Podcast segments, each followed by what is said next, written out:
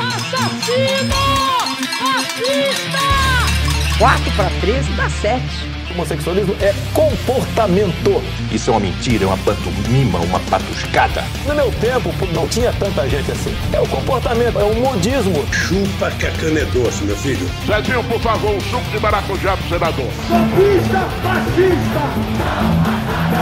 Não tem nesse país uma viva alma mais honesta do que eu. Que Deus tenha misericórdia dessa nação.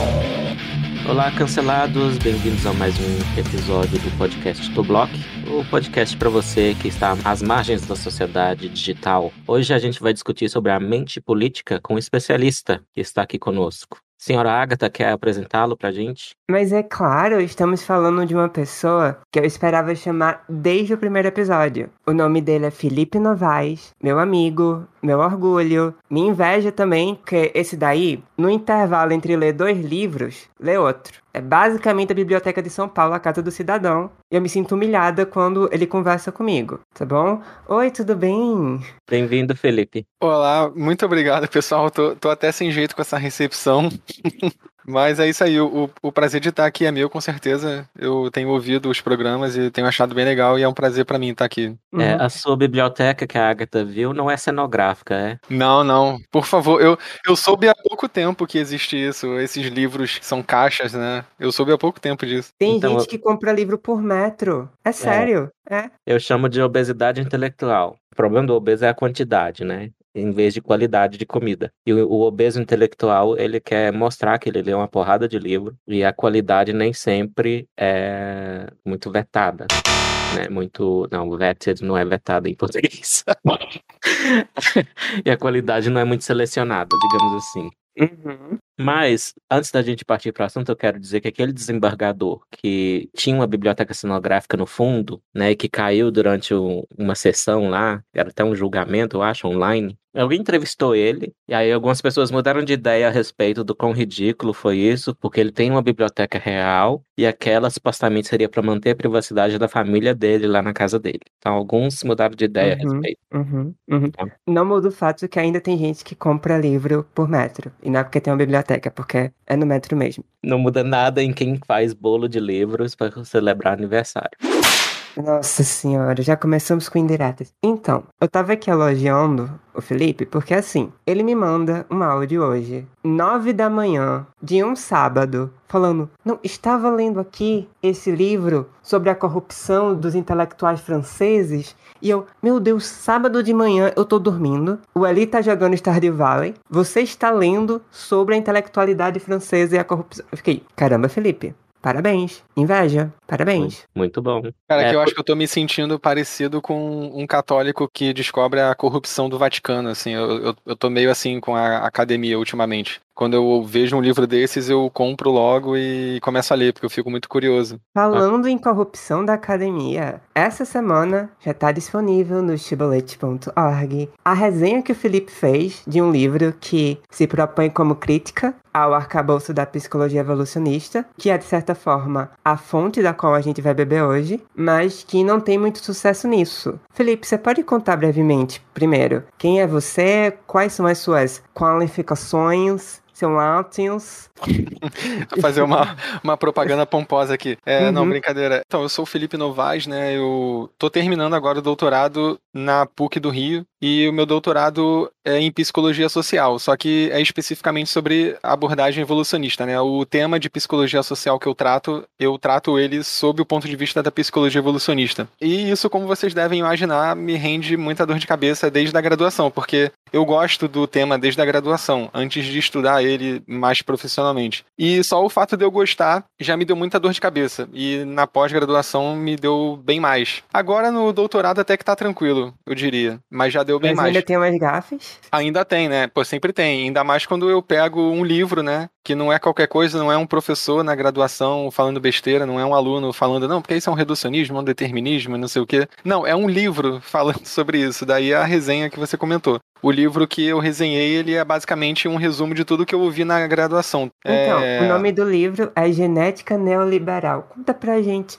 O que é, que é neoliberal hoje em dia, que até a genética virou? Cara, então, se eu for me pautar pelo livro, eu vou terminar de ler sem saber o que, que é, porque o livro não define nem o que, que é neoliberalismo antes de chamar a genética de neoliberal. Então você já fica meio perdido por aí. É o que é... todo mundo faz, né? Exatamente. É sempre que eu vejo qualquer crítica ao neoliberalismo, eu me pergunto assim, ok, mas o que este autor está chamando de neoliberalismo? E não tem nenhuma definição. Uma vez eu cobrei essa definição de um pessoal que eu conheço de um grupo de filosofia. Assim, o pessoal é bem competente na filosofia, mas aí quando esses assuntos surgem, eles cometem altos clichês, assim. E aí eu perguntei, o pessoal, olha só, vocês estão chamando o que exatamente de, de, neoliberalismo? Porque isso daí me pareceu só o bom e velho liberalismo, né? É o que, que é o neo? Aí eles falam, não, o neoliberalismo é ausência total de Estado e não sei o que. Aí eu falo, não, mas isso já não é meio que o liberalismo? O que, que é o neoliberalismo? E aí eles falaram assim, não, mas a gente não precisa definir porque todo mundo sabe o que, que é neoliberalismo, é o supremo mal. Então o neoliberalismo, ele meio que está substituindo o fascismo no imaginário popular, né? É uma coisa que você não sabe o que é, mas sabe que é muito ruim. E ponto. É aquela, aquele arsenalzinho de adjetivações, né? Reducionista, determinista, cartesiano, cientificista, neoliberal, fascista.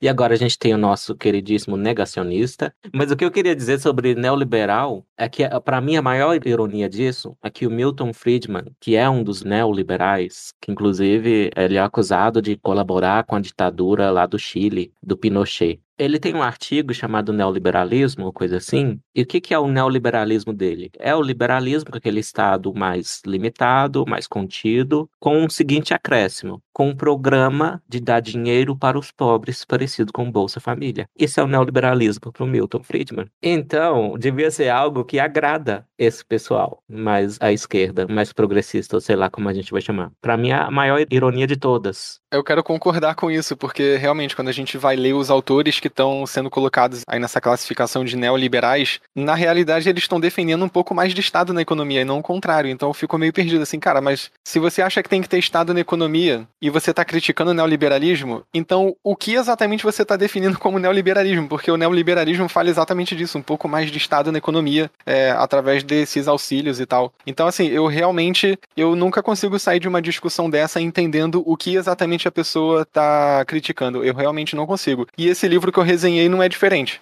Conte pra gente, Ali, você hum. que já tem a sua formação em genética, o que você achou da resenha do Felipe sobre as coisas que ele contou sobre o livro? Eu não li toda.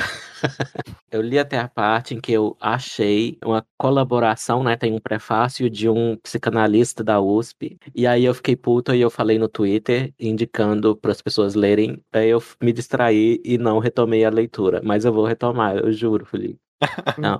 ah, beleza. Mas eu fludei você, principalmente com alguns recortes do texto que o psicanalista Christian Dunker escreveu sobre o assunto, coisas muito. Uh... Ah, sim, os trechos, pelos trechos que você me mandou, para mim me lembrou eu vi recentemente um clipe, eu acho que é um, um, debate em Oxford ou Cambridge, que tinha uma proponente do veganismo, olha só, para fazer um link com o episódio anterior, e ela dizia o seguinte, que comer carne é neoliberal, que comer carne é machismo, comer carne é não sei o quê. Isso, eu tenho um desenho, é uma chargezinha da Bettine Bombom, que é o quadro negro da Bettine Bombom. Para quem não sabe, Bettine Bombom é meu personagem, que ela é a consequência lógica do identitarismo, que eles dizem assim, ser oprimido dá conhecimentos privilegiados a respeito do, tema da opressão. Então, a Bettine é a maior especialista em justiça social do mundo, porque ela tem todos os lugares de fala. Ela é negra, mulher, ela é trans, ela é trans homem às terças, quintas e sábados. Ela é cadeirante, porque ela é gorda demais, então ela também tem lugar de fala como uma pessoa adipo incrementada. Acabei de inventar essa. Ou seja, ela é tudo. Ela atingiu a onisciência da justiça social. Enfim, e a Bettine, aí eu fiz um, eu desenhei o seguinte: tudo que ela não gosta está associado. Tudo que ela gosta está associado também. É como se fosse uma argumentação lógica, mas, tipo, não gosto disso e não gosto daquilo. Logo, estão associados. Então, me lembra isso. Eu não gosto de neoliberalismo e não gosto da psicologia evolutiva. Logo, estão associados. Então, uhum. a Bettine Bombom é bem precisa das pessoas que eu faço paródia. É difícil fazer paródia de uma coisa que já é paródia na vida real. Exato. É verdade.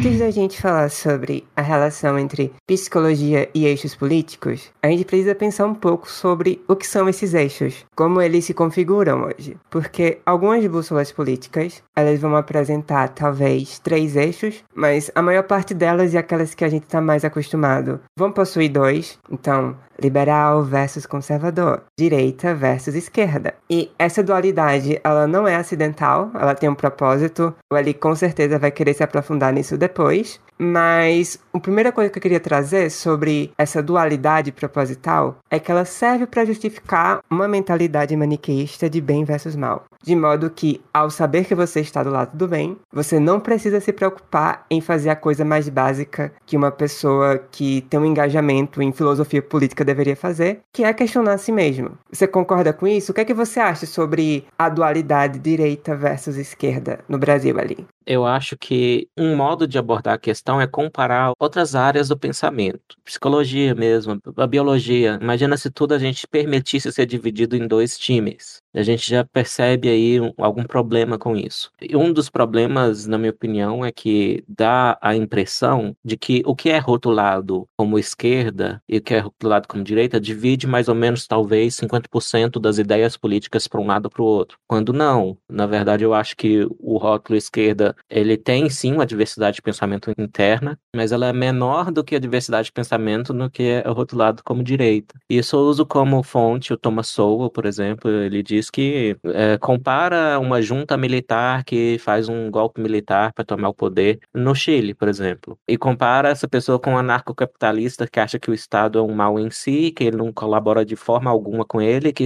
imposto é roubo e ponto final. São muito diferentes entre si. Um quer usar um Estado forte para afastar os comunistas, sei lá o quê. Outro não quer nem saber de Estado. Então, é um balaio de gatos, principalmente a direita é um balaio de gatos. E ela não descreve nada, né? Se você parar pra pensar, porque muito antes de ler qualquer coisa nesse sentido, eu já notava que não procedia. Porque se você diz que existe direita e esquerda, e na categoria direita você coloca não só um conservador, mas um libertário, ANCAP, e um monarquista, que são uhum. duas posições diametralmente opostas, então essa categoria descreve o quê? É, exato. E você falou assim, ah, se existe direita e esquerda. Eu não disputo que existe, sociologicamente falando, porque as pessoas uhum. se identificam com isso. Uhum. Agora, o, o ponto que eu acho que até o Felipe está aqui para nos ajudar a pensar a respeito é: existem ideias que realmente estão por trás, ou seja, existe como teoria política, esquerda e direita, como duas coisas completamente distintas, e que são só uhum. duas, e que não são melhor descritas como três, quatro, cinco, um milhão, né? Esse é o ponto. Eu sou mesmo fanboy do Thomas Sowell e ele tem uma teoria política, é, tá no Conflito de Visões. Então, o Conflito de Visões é o livro em que ele expõe a teoria dele. E ele começa falando assim: existem visões de mundo, visões políticas. O número delas é tão alto quanto o número de pessoas. Ele diz: talvez é maior, há mais visões políticas do que pessoas, porque algumas pessoas mudam de ideia. Mas ele pensa que dá para simplificar em dois grandes grupos. Mas não é direita e esquerda e não se mapeia exatamente como direita e esquerda, mas captura um pouco do poder explicativo preditivo dessa dicotomia. Qual é a dicotomia do Sowell, que é a alternativa a isso? A visão dos ungidos, e ele tem outro livro com esse título em que ele ataca essa visão. O conflito de visões, ele é mais expositivo, é filosófico e tal. Agora, no A Visão dos Ungidos, ele é mais ativista e ataca a visão que ele acha que está equivocada na dicotomia dele. Mas voltando, o cerne dessa divisão dele está na crença sobre a natureza humana. Então, a crença sobre a natureza humana dos ungidos que ele dá outros nomes também. Ele chama do que tem a visão irrestrita. Então, eles acham que a natureza humana é irrestrita e o poder da educação, digamos assim, é irrestrito. Então, aquele pessoal assim que sonha que é possível ter um sistema penal completamente de reforma e com zero punitivismo, por exemplo. Então, eles pensam que a natureza humana é reformável pelo ver da educação, da intervenção cultural, como um sistema prisional mais humano. Isso para dar só um exemplo. Ele não está dizendo que é 50% da população para cada lado, não. Ele acha que a visão dos ungidos, aí restrita, tem uma maioria populacional e um poder maior de influência hoje. Ele escreveu o livro A Visão dos Ungidos em 95, mas ainda vale bastante para hoje em dia. Tá, a outra visão é então a restrita, que ele também chama de visão trágica. Trágica por quê? Porque aceita a proposição do Thomas Hobbes de que a natureza humana ela não é totalmente maleável e que ela vem com defeitos de fábrica. Então, a violência não pode ser totalmente explicada pela socialização, por exemplo. Então, né, o papel da civilização da sociedade é também domar as pessoas. E essa é a visão com que o próprio Thomas Sowell simpatiza.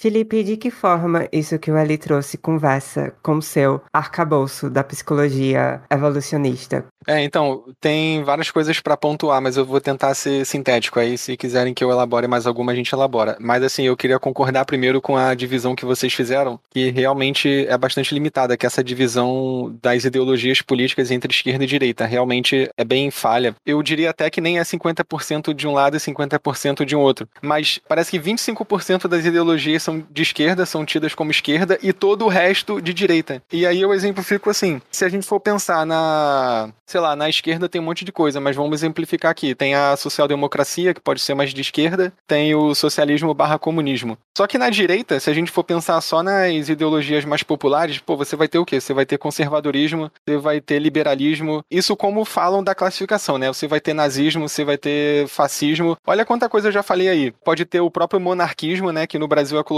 como direita. Pô, será que o monarquismo e o liberalismo têm muita coisa em comum a ponto da gente dizer que os dois são de direita? Eu acho que não. Será que o fascismo e o monarquismo tem tanta coisa em comum assim, é pronto a gente dizer que é todo mundo de direita? Eu acho que não. Será que o nazismo e o liberalismo têm alguma coisa em comum o suficiente pra gente dizer que tá todo mundo na direita? Eu também acho que não. Só que se a gente pega até historicamente, isso é mais ou menos fácil de ser explicado. Com a vitória dos aliados na Segunda Guerra Mundial, é, eu acho que a narrativa é, sobre o que aconteceu e sobre quem era o mocinho, quem era o vilão, é, ficou muito na mão dos intelectuais, e os intelectuais em geral são de esquerda. Então surgiu essa ideia de que assim, o, o bloco ao qual o comunismo está associado, não o bloco da guerra, né, que o Stalin se associou aos aliados, mas assim, o bloco ideológico do comunismo ficou como o supremo mocinho da história. Todo o resto ficou como o supremo mal. E aí todo o resto foi encarado como direita. É tanto que na retórica mais de extrema esquerda, todo mundo que não é socialista é fascista. Você percebe isso? Até hoje a gente vê isso. Isso é só retórica de Guerra Fria.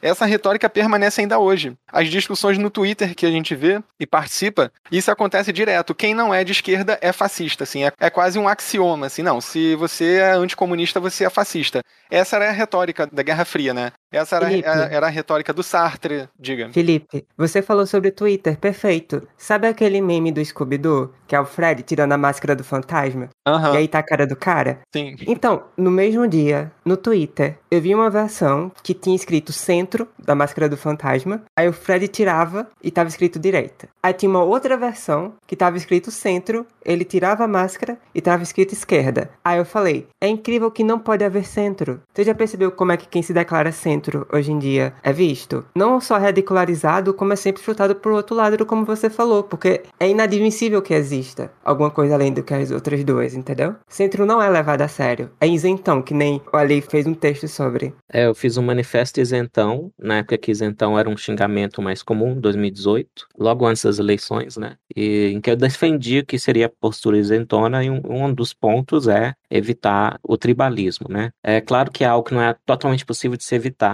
a gente vai acabar achando a nossa turma e simpatizando mais com ela, mas é, o exercício de aplicar a razão já serve como um modulador sobre isso, né? De analisar, então, uma coisa que eu falo, analisa projeto a projeto, ideia a ideia. Por exemplo, armas. O que, que eu adotei para mim? Eu me digo liberal, né? Então, para quem não concorda com Thomas Sowell, desconfia do Thomas Sowell porque ele é contra cotas raciais e tal, a gente pode usar outras alternativas à ideia dele. Por exemplo, a gente pode usar uma tríade de progressismo, é, que conteria o socialismo, que alguns socialistas protestariam, conservadorismo e liberalismo. Então, essa tríade já seria um pouco melhor, eu acho, em dividir as ideias políticas do que só a direita e a esquerda. Então, por exemplo, armas. O que, que eu acho de armas? Bem, se eu fosse seguir a heurística liberal, né, eu diria não, liberar as armas. Mas o fato é que eu não me considero versado o suficiente, lido o suficiente no assunto, para fazer considerações deontológicas sobre deveres, sobre princípios, e considerações consequencialistas para ter uma opinião. Então, na verdade, eu não tenho uma opinião a respeito da liberação das armas. Então, o fato de eu fazer isso já serve um pouquinho como antídoto de, pelo menos, eu não exagerar na parte de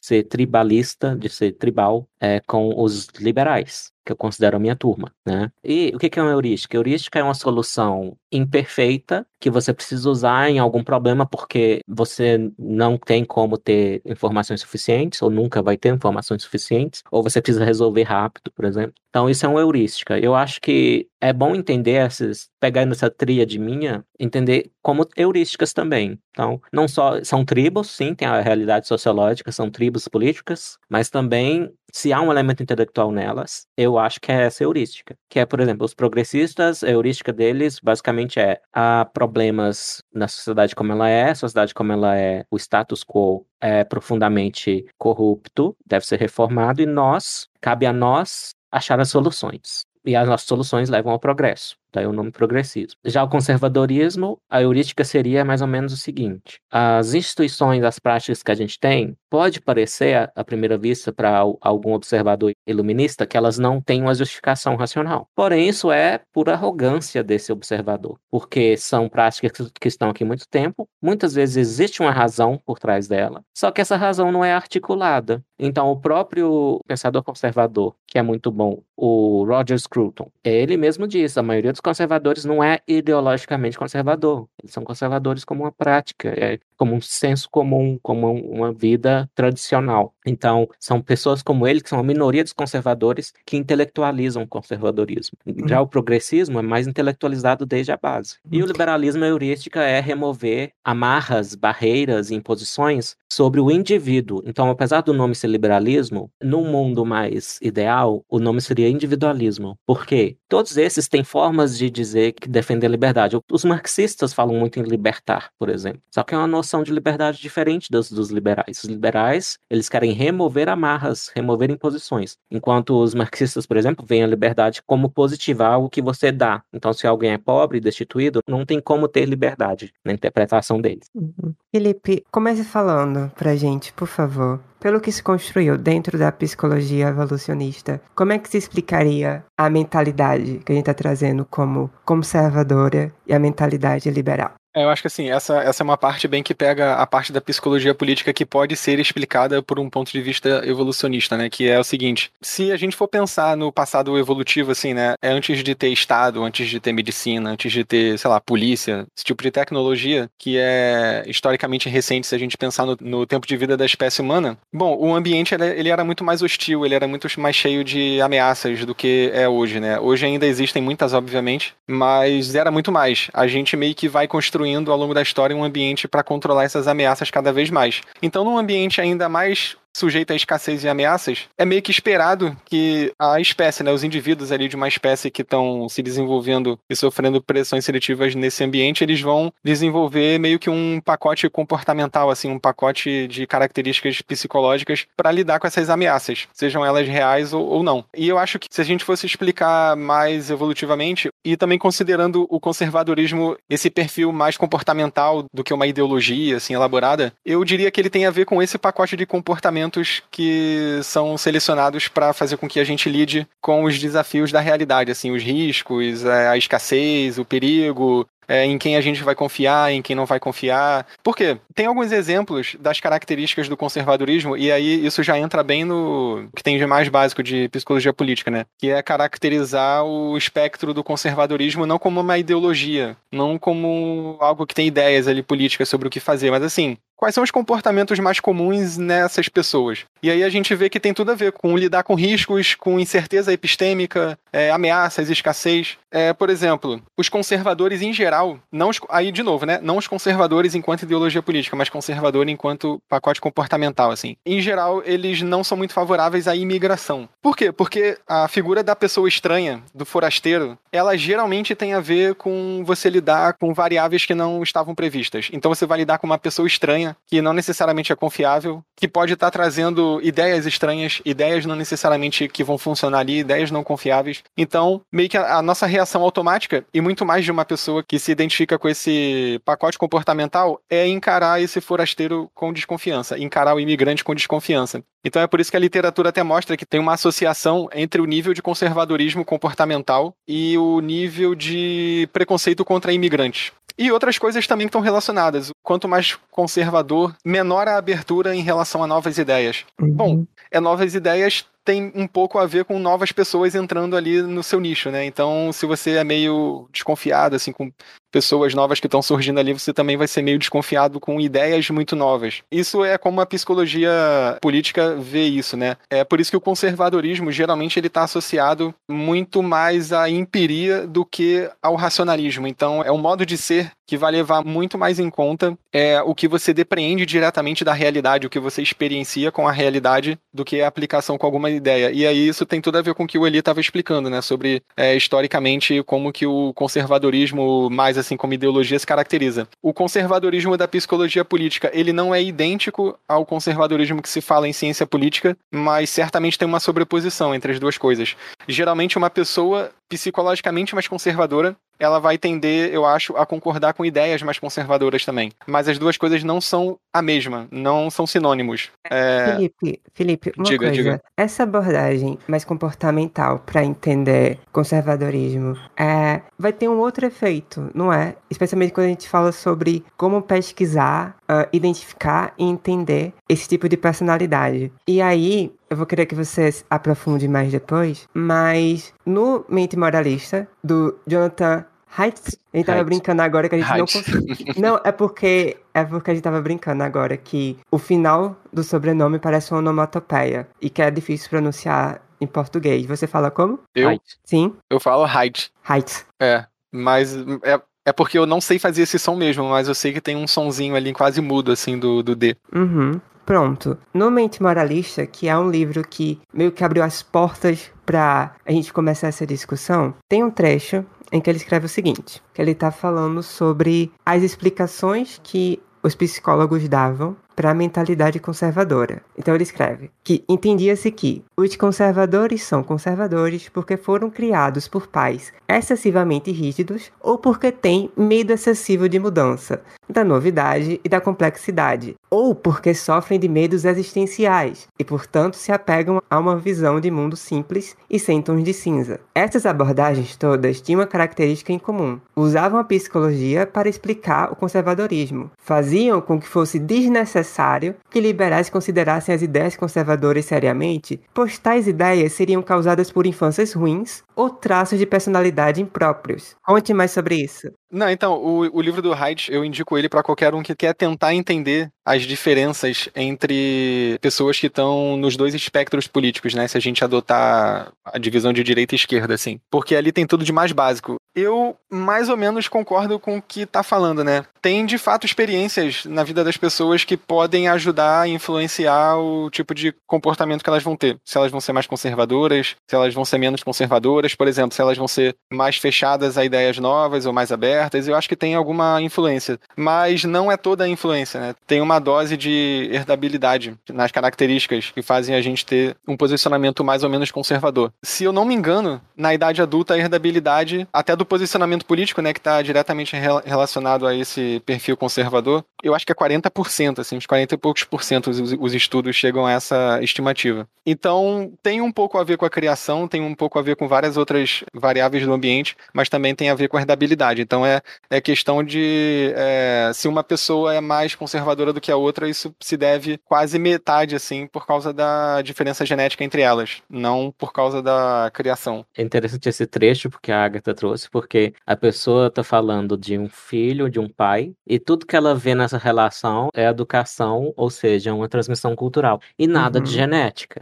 Uhum. Qual a probabilidade disso estar correto, né? Uhum. E Não se pensa que fulano pode ser desse jeito não porque o pai tratou desse jeito, mas porque puxou o pai geneticamente. Sim, E só para ajudar o ouvinte que não entendeu o termo técnico aí do Felipe, que é a herdabilidade, essa é uma medida de prospecção da participação dos genes numa coisa. Então, uma das primeiras coisas que a gente faz para investigar se um comportamento tem genética é esse método. E ele é bem, assim, ele nem chega perto de DNA. Ou se chega é só para ver algum outro genótipo. Ele consiste no seguinte: você pega uma medida da variação total, atribuível a qualquer coisa, isso é o denominador, e no numerador você põe a parcela da variação que é atribuível à genética. Então, um dividido por outro, dá esse número que é bonitinho, que dá numa porcentagem, então de 0 a 100%, e, como o Felipe está dizendo, você está falando da conscienciosidade, né, Felipe? Um dos cinco componentes da personalidade, que costuma ser mais alto entre conservadores, e ele teria, então, a porção da variação atribuível aos genes, que é a herdabilidade, seria em torno de 40%, é isso? Não, então, a conscienciosidade, a herdabilidade dela é maior na idade adulta do que 40%, se eu não me engano. A herdabilidade que eu estava falando que é 40% é a herdabilidade do posicionamento político. Ah, sim, sim. Uhum.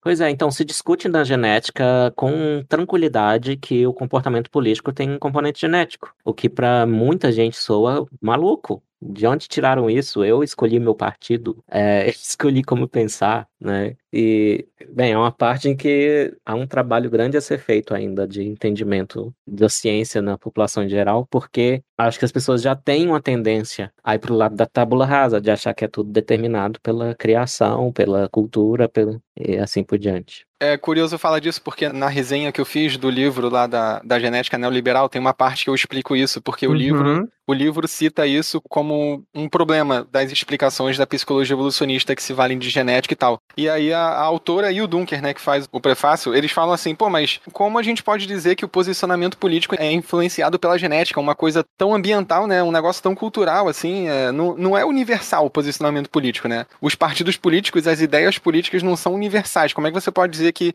escolher entre elas é algo genético? Só que na realidade o que ocorre aí é uma, é uma dificuldade de interpretar o que, que significa isso. Quando a gente fala que o posicionamento político ele é influenciado pela herdabilidade, ele é parcialmente explicado pela herdabilidade, foi isso que o Eli explicou aí, a gente na verdade quer dizer o seguinte: é você tem ali uma série de genes que geram uma cascata de eventos biológicos que vão fazer com que aquela pessoa se desenvolva com uma certa predisposição a ter certas é, reações emocionais diante de determinados estímulos. Então, uhum. desde pequenininho aquele bebê, ele reage meio aversivamente quando você pega um chocalho laranja e bota na frente dele, assim, porque ele não gosta muito de cores chamativas. Aquilo faz mal a ele, ele chora mais, aquilo incomoda sensorialmente a ele. Esse bebê vai crescer com uma aversividade maior a certos estímulos excessivos. E a gente pode dizer que uma coisa que perturba bem organicamente é estímulo novo, é lidar com situações novas, é lidar com problemas novos, é lidar com até conhecimentos novos, se a gente for estender isso para uma vida mais adulta, né? Essa maior aversividade sensorial, ela começa a se traduzir em correlatos mais mais intelectuais. Então, geralmente a pessoa que é mais aversiva sensorialmente, ela vai ser uma pessoa mais aversiva também a ideias novas. Se você é uma pessoa aversiva a estímulos e ideias novas, então é muito provável que você desenvolva crenças ao longo da vida que sejam crenças de menos abertura a coisas novas. Uhum. E aí eu já falei que exemplos de coisas novas são tanto pessoas quanto ideias. Então você vai ser uma pessoa que vai ficar meio desconfiada se chegar um monte de imigrante e morar perto de você. Uhum. É... Felipe, você está dizendo pra gente que não é que existiria um gene do conservadorismo ou um gene da anti-imigração, que é a ideia que é o espantalho que o livro traz, mas que na verdade esse arcabouço genético vai estar tá levando a tendências de personalidade que por sua vez vão levar vocês para um ou outro lado político? É isso? Grosseiro Exato. modo. Uhum. Ex exato. Não é que exista um gene de qualquer coisa assim, não é que exista o gene do conservadorismo, assim como, por exemplo, não existe o gene gay, não é muito acurado, porque primeiro que se existir não vai ser um gene só, né? E segundo que não é que existe um gene para tal coisa. Esse gene está envolvido na cascata de eventos biológicos que vão se acumulando, vão gerando experiências, vão gerando um certo tipo de engajamento no ambiente que vai aumentar a probabilidade daquele tipo de pessoa desenvolver uma crença política específica e que vai fazer ela votar em determinado candidato e não em outro. É uhum. basicamente isso. Não é que diretamente aquela pessoa nasceu com aquele gene e aquele gene de alguma forma ele produz diretamente a opção, a preferência de voto. Não é isso, entendeu? É um processo muito complicado, muito complexo que vai se tornar tornando realidade ao longo do desenvolvimento. Uma coisa vai levando a outra ao longo do desenvolvimento daquelas pessoas. Uhum. Não é o gene que está programando, o gene não está programando. Exato. Ah, eu, se eu ganhasse um centavo por cada vez que eu tive que corrigir alguém entendendo mal e falando gene gay, eu estaria rico. Você estaria corrigindo em Paris. Estaria corrigindo em Paris, que é o melhor tipo de correção. Minha mãe diz isso. Minha mãe diz que o dinheiro não dá felicidade, mas ajuda a chorar em Paris. Uhum. É, eu vou indicar um outro texto de um filósofo político, é o Michael Hilmer. Tem vários textos dele no Chibolete, e o chibolete.org barra ideologia, ele leva em conta os genes e a participação dos genes no desenvolvimento da identidade política. E como um racionalista, ele responde também. Então quer dizer que as pessoas são irracionais e que é, e ele mostra, não, é que a pessoa que vai ser racional com o pensamento político, ela vai tender, então, a ser surpreendente na combinação de crenças comparada às tribos. Porque uma coisa que, que é um, um dos sinais de que as tribos políticas são irracionais é que há uma cartilha de crenças seguidas, transmitida basicamente por instinto de tribo, que eu, eu sou da sua turma, então eu tenho que pensar como você. E esse conjunto de crenças, ele não tem um nexo lógico entre si. Então, acreditar que o aborto deve ser permissível, por exemplo, não tem muito nexo lógico com outras crenças associadas a, geralmente vão ser os progressistas que vão defender isso, né? Outras crenças progressistas que eles optam não tem o princípio do qual derivam todas essas crenças. É, então esse texto do Hilmer, ele é curtinho, eu acho uma boa introdução a quem ficou coçando a cabeça e, ah, então tem genética na opinião política, como é que fica isso? Quer dizer que a gente é, que somos condenados a sermos irracionais? E por falar nisso, eu vou voltar ao Haidt, porque tem um trechinho do livro dele que foi criticado pelo Joseph Heath, e que eu sempre cito toda vez que eu vejo alguém que está muito deslumbrado com o Haidt, e eu gosto muito do Haidt, sim, eu acho muito importante o trabalho dele, ele é uma das pessoas que soou o alarme do problema do identitarismo, né, muito cedo, um dos poucos que fizeram isso, e tem a Heterodox Academy que ele toca, a Academia Heterodoxa, que é justamente tentando preservar alguma diversidade de pensamento na academia. É, então, o trecho é aquele que faz a metáfora que a razão é como condutor dos cavalos. Então, imagina uma carruagem, tem os cavalos na frente e a razão. Então, é o condutor. E a carruagem inteira é a mente humana. E aí o Reis diz o seguinte, que não são cavalos, são elefantes desgovernados. E que o condutor mal tem poder sobre eles, se é que tem. Então, isso tende, e eu acho que aí o Haidt está influenciado pelo estudo dos vieses, né? Então, o Joseph Heath protesta, porque ele no livro, o nome do livro diz tudo, Iluminismo 2.0. Então, por isso que ele protesta, que ele acha que a, a imagem da mente humana que está sendo pintada pelo Haidt é muito irracional. Continuando as minhas leituras, eu peguei um colega seu da psicologia social, o Gilson, e, e, o Lee Gilson, para mim, ele não diz isso com todas as letras, mas a conclusão que eu tirei é que o estudo dos estereótipos, ele é muito bom para restaurar essa parte da racionalidade, porque ele basicamente mostra, não sei se eu estou correto no que eu estou dizendo, mas ele mostra que um indivíduo humano, diante de novas informações individualizadoras de alguém com quem ele está falando, ele deixa de usar só o estereótipo para prever como é aquela pessoa. E mudar de ideia diante de novas informações é um dos marcos da racionalidade. Essa pesquisa parece restaurar essa imagem mais racional do ser humano, que é aquela também na Grécia Antiga, que nós somos animais racionais. O que, que você acha disso tudo, Felipe? Eu acho que os dois autores têm mais ou menos razão, mas em contextos diferentes. Eu acho que o Heidrich, ele tá certo, especialmente quando a gente está falando de contextos políticos muito polarizados que geram muito tribalismo. Nesses momentos, as pessoas, eu acho que de fato elas se comportam como se fossem guiadas por elefantes indo em direções contrárias, assim, é, é ou descoordenados, meio confusos. Eu acho que isso é verdade. É, a gente começa a ser muito mais guiado por emoção, por intuição, do que pela racionalidade. Tem alguns momentos em que a racionalidade aparece, mas eu acho que não é a maior parte do momento. Por quê? Porque eu acho que um momento assim, o momento em que o tribalismo é, é ideal, é um momento de risco. É um momento que você tem que pensar rápido para saber o que fazer. Se você está num contexto desse, vai demorar muito você ficar pensando é, no que fazer de maneira muito longa e racional e analítica e pesando prós e contras ali de tudo. A gente não age assim quando está numa situação que a gente considera de risco. Então a gente tende a identificar muito rápido quem é o inimigo, quem são os aliados, pensar muito rápido na solução, e é isso. E eh, para uma situação de risco, esse é o modus operandi. Agora, num contexto cotidiano, não um contexto cotidiano típico de uma sociedade de caçadores-coletores, mas o nosso contexto cotidiano, de alguém que vive numa democracia liberal, etc., é, tem segurança, não, não tem alguém querendo dar uma flechada na gente pela janela e tal. A gente consegue ser racional na maior parte do tempo. E isso é muito bom. E é basicamente isso que foi construindo o tipo de sociedade que a gente tem. Então aí eu já acho que o Justin, ele, ele tá certo. Porque nesses contextos a gente realmente é mais racional. E é claro que a gente é. A gente não é. Os seres humanos não são bestas intuitivas o tempo inteiro e tal. Ainda mais porque ser intuitivo não quer dizer que você é uma besta. Isso é um outro preconceito da. Uhum. É um outro preconceito da academia com um tipo de raciocínio intuitivo. Tem situações em que é muito adaptativo você ser analítico, mas existem outras situações em que é muito mais adaptativo você ser de fato intuitivo. Não é um problema ser Uhum. assim. Uma coisa que eu ia falar, enquanto ele estava falando outra coisa, é, vocês comentaram há um tempo que tem uma galera que diz que ah, o conservador ele é conservador porque teve algum problema de criação. Aham. É, Então, a mesma galera que diz isso é uma galera que fala assim, aí, tá vendo? Uma prova disso é que o autoritarismo ele tá correlacionado com o conservadorismo.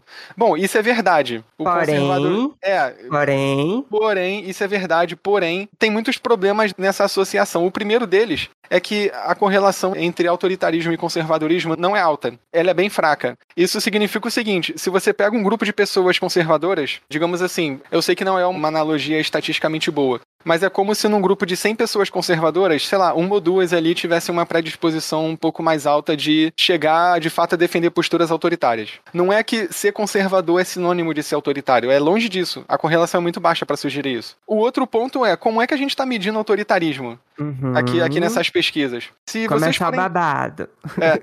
se, se vocês forem pegar uma escala de autoritarismo, é, vocês vão perceber que, na realidade, ela não mede autoritarismo, ela mede posicionamento político à direita. É, então, assim, é uma escala que ela elimina a possibilidade de você ser au- autoritário se você não for de direita. O que já é um problema, obviamente. E isso é muito curioso, porque se você for pegar historicamente, qual é a primeira escala, eu acho, eu não tô 100% certo disso não, mas tenho quase certeza que é. Historicamente, a primeira escala de autoritarismo foi uma escala que tá no livro A Personalidade Autoritária, do Adorno, que é um dos fundadores, é um dos membros da Escola de Frankfurt. E a tese dele nesse livro é de que o liberalismo, especialmente da sociedade americana, ele tá a um pezinho do fascismo. Então ele cria um instrumental e é um instrumental tanto em termos de instrumento para mensurar coisas mesmo, quanto uma teoria que tenta mostrar que os liberais, assim, se você der um empurrãozinho, eles caem ali na defesa do Mussolini, do Hitler. A sociedade americana é autoritária e não sei o que. Então o naipe do livro é esse. Eu acho isso um problema e me surpreende muito que ninguém tenha falado desse problema até poucos anos atrás, que é o seguinte. Cara, o Adorno ele tá escrevendo numa época em que existe tanto o autoritarismo à extrema direita, é, que acabou de perder a guerra quando ele escreve o livro, e tem claramente assim, é batendo nos cornos dele o autoritarismo de extrema esquerda, que é China, União Soviética, que ganhou a, guerra, a Segunda Guerra Mundial, que é a própria Cuba, é depois de um tempo, a Coreia do Norte também um pouco depois. Então, assim, cara, tem vários exemplos de autoritarismo, não apenas a direita. Como é que o cara faz uma tese dizendo praticamente que a natureza do autoritarismo é direita? E pior, a natureza do autoritarismo tá no liberalismo, que, cara, é a ideologia que luta contra o autoritarismo. Então, assim, Sim. como que você vai dizer que o liberalismo, no fundo, é autoritário? É um negócio muito paradoxal quando você tem no mundo exemplos concretos de países que são autoritários e não estão à direita.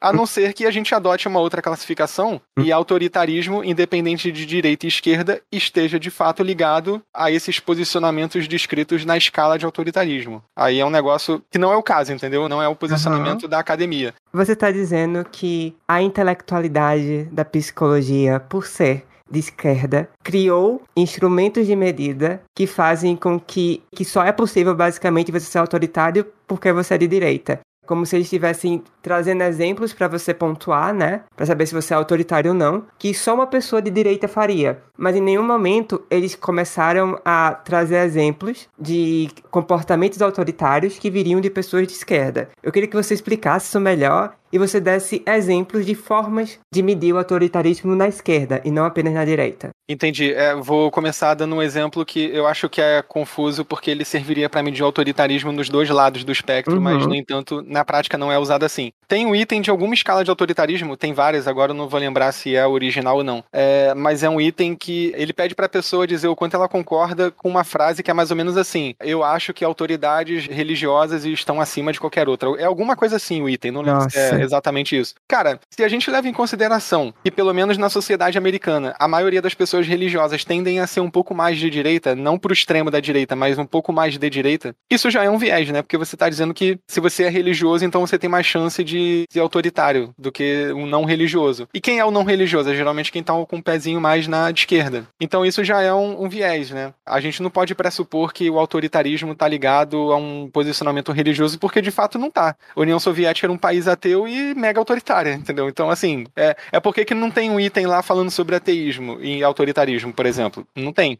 Tem um item Agora também eu não vou lembrar como ele é exatamente, mas ele é um item que fala bem diretamente, é, e ele eu acho que tem em toda a escala, porque é um item que geralmente as escalas trazem, assim, é bem óbvio. Tipo, ah, eu me considero uma pessoa autoritária, alguma coisa assim. Bom, esse item aí até que tá ok, porque ele não tá discriminando direita ou esquerda. Mas é engraçado que ele esteja junto com outros itens que claramente discriminam grupos que são mais culturalmente de direita, assim, ele tá lá. Enfim, a escala como um todo, ela traz vários temas que são caros à direita, entendeu? Inclusive, tem um outro texto no Tibolete chamado A Verdadeira Guerra à Ciência, que vai trazer alguns outros exemplos. Eu vou colocar na descrição também o link desse texto. Mas lá diz o seguinte: os conservadores foram patologizados de várias formas, como antiéticos, antissociais e irracionais, simplesmente porque não partilham das crenças que parecem óbvias para os esquerdistas. Por exemplo, um estudo explorou a tomada de decisões éticas, perguntando às pessoas se elas apoiariam a queixa de uma colega sobre assédio sexual.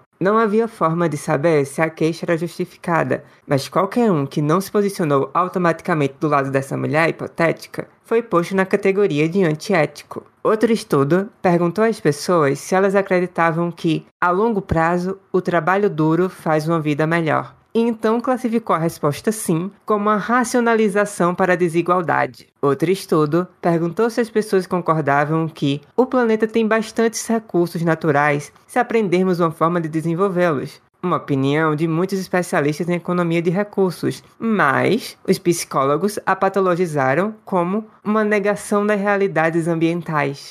Aí as pessoas perguntam: por que, que você encrenca com o fato de que a grande, grande maioria da psicologia de esquerda? É por causa disso. É, assim, eu, como alguém que estuda esse tema e alguém também que está inserido na academia, eu acho que eu estou na posição de falar uma coisa que pode soar altamente polêmica. Mas eu acho que é até uma opinião moderada de qualquer um que se sente no meio termo o suficiente para ver os problemas tanto dos vieses conservadores quanto liberais. E esse problema ao qual eu estou me referindo é justamente o que esse trecho fala, é o, é o problema do viés da academia, dos acadêmicos sobre a das características dos conservadores. É muito claro, assim, para qualquer um que estuda dessa área que fala-se do conservadorismo como algo algo pejorativo mesmo, assim, é é como se a gente tivesse lidando com um problema, a gente que eu falo os acadêmicos, né, tivessem que bolar estratégias para as pessoas deixarem de ser conservadoras e se tornarem mais liberais. Bom, eu acho que é até uma posição ok quando a gente está tratando de certos assuntos. Por exemplo, é muito bom que em termos de ciência as pessoas se tornem mais liberais, porque de fato, assim, o prisma psicológico do liberal ele parece que é um pouco mais preparado para lidar com a ambiguidade que é inerente à atividade científica, a discussão de evidência, a não ter nunca uma evidência cabal, assim, a 100% de alguma coisa. Os liberais parecem lidar melhor com isso do que os conservadores realmente. É, agora,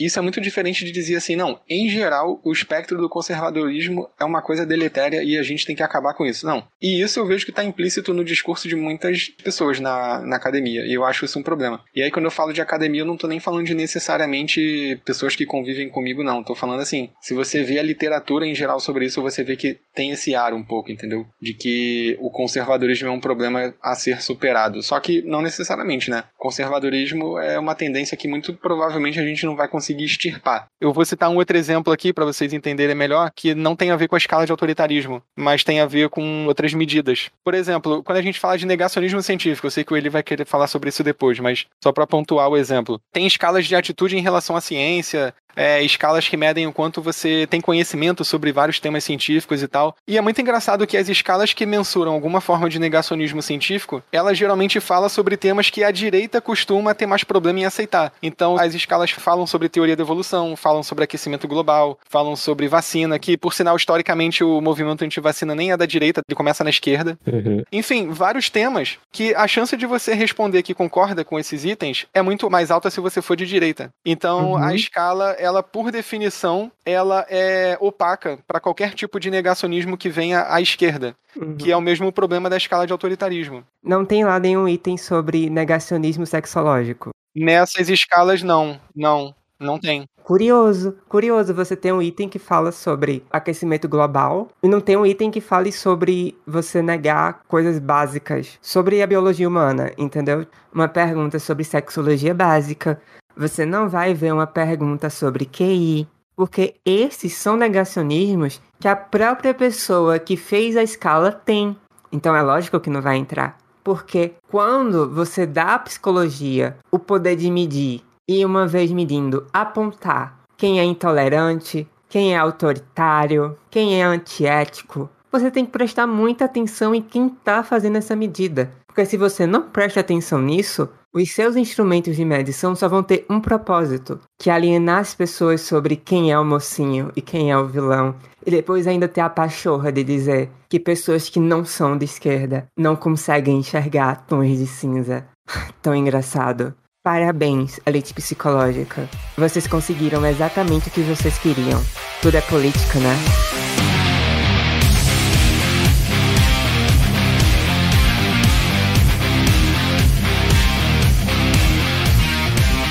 Tem um vídeo que eu legendei, eu tava sentindo saco porque eu implico com o termo negacionismo, mas eu tenho uhum. um vídeo que eu legendei há mais de cinco anos do Jonathan Haidt, é, e ele mostra dos dois lados, né? Aceitando por um momento que existe mesmo esquerda e direita. Bem, existem como tribos políticas. E aí ele mostra a parte em que a esquerda nega a ciência. Então, nega a herdabilidade, nega a ciência do QI, né? Tem canais de divulgadores de ciência no Brasil que falam absurdos, chegam à ilogicidade contra a ciência do QI. Mas enfim, não vou entrar nesse buraco do coelho. Eu quero só comentar umas coisas que o Felipe falou antes sobre a escola de Frankfurt, por exemplo. Vê-se mesmo que eles igualam a direita ao autoritarismo porque tem o princípio da tolerância repressiva do Marcuse, que é basicamente ele diz com todas as letras: ser tolerante é não tolerar movimentos de direita e tolerar os de esquerda. Parabéns para ele. E é essa a real ideia que está sendo propagada quando usam aquela maldita tirinha do paradoxo paradoxo do Popper. Essa é a ideia, é a tolerância repressiva do Marcuse, não é qualquer ideia que possa ser atribuída ao Popper, até porque é uma leitura mal feita de uma nota de rodapé. Olha só, aquela tirinha, aquilo é uma nota de rodapé do livro dele, que é gigantesco. Ou seja, tiveram que catar uma notinha de rodapé para parecer que o Popper aprovaria a supressão de ideias intolerantes pela via da violência, que é isso que eles estão defendendo e o Marcuse está defendendo, né? Mas para quem quer ver o Popper batendo na escola de Frankfurt, tem um artigo ótimo de 1970 que chama Reason or Revolution, Razão ou Revolução, é com interrogação.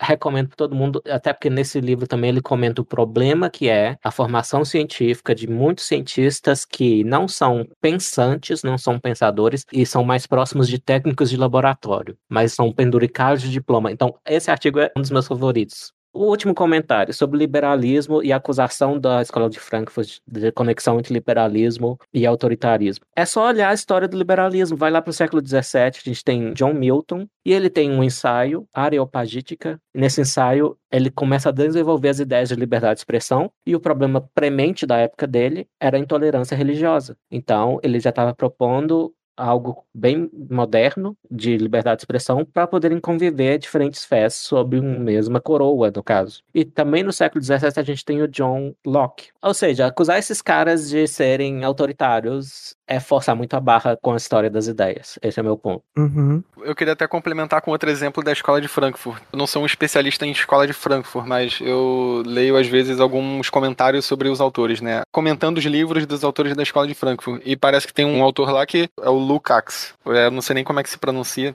mas acho que é assim, ele fala da naturalização da violência revolucionária, assim, então eu acho hum. um abuso também quando as pessoas chegam e falam assim, não, porque o comunismo é paz e amor e uhum. só quem é uhum. violento são os liberais que são colonialistas e os fascistas que são antissemitas e racistas. Cara, se você lê esses autores e você acha que não existe violência naturalizada na parte extrema da esquerda, é um absurdo com o próprio conceito de ser extremo alguma coisa, né? Os caras estão na extrema esquerda e o pessoal tá dizendo que eles não são violentos. É. É, exato. Uhum. Felipe, então diz pra gente que faltou só uma informação. Quais seriam as escalas possíveis para se medir autoritarismo na esquerda? Já que É. até hoje as escalas só mediam pessoas de direita. É, então tem, se eu não me engano, tem duas escalas. Uma delas é, foi até escrita com um nome engraçado. O nome do artigo é mais ou menos assim: é, o autoritarismo de esquerda seria o monstro do Lago Ness, alguma coisa assim, porque a Uhum. proposta do cara é que não existe autoritarismo de esquerda. E é um artigo relativamente